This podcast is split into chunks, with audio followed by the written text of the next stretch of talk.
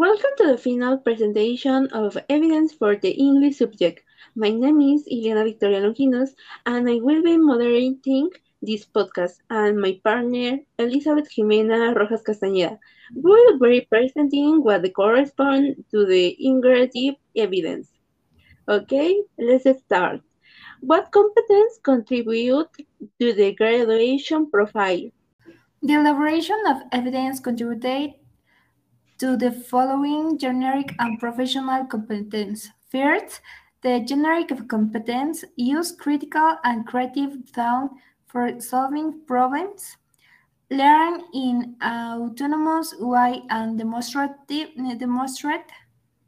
initiative for self-regulation, use the information and the communication technologies critically, and apply his her linguistic and communicative skills in different contexts.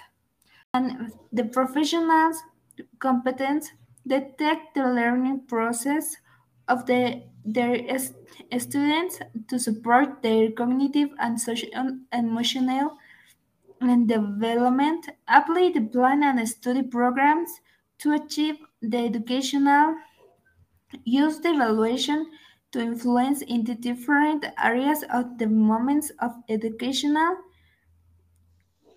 use research of educational research on enrich their professional teaching practice and acts ethical before the diversity of situations that arise in the professional teaching, teaching practice. Okay, very good. What type of evidence does it correspond to? Uh, the type of evidence made during the course corresponds to knowledge science in the it allows to know the knowledge disciplinary and pedagogical achieved by the student. Okay. What does the evidence consist of? Um, the language assessment should reflect the objectives of the course. This is how the final evaluation is considered based on the on an exam that will evaluate the five essential skills for master mastering the language. Very good.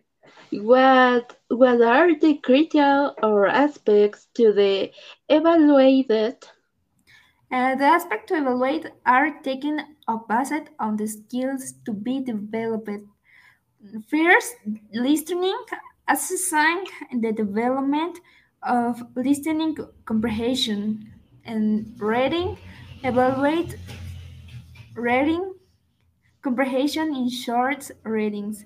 Writing assesses knowledge in writing according to the units worked. Speaking assesses oral development and fluency, and use of English assesses the use of the language applied in every everyday situations. Well, thank you very much for your time. Very good. Well, thank you. Thank you very much for your time. We hope that this small space has served you to know the results and products of the English course. Goodbye.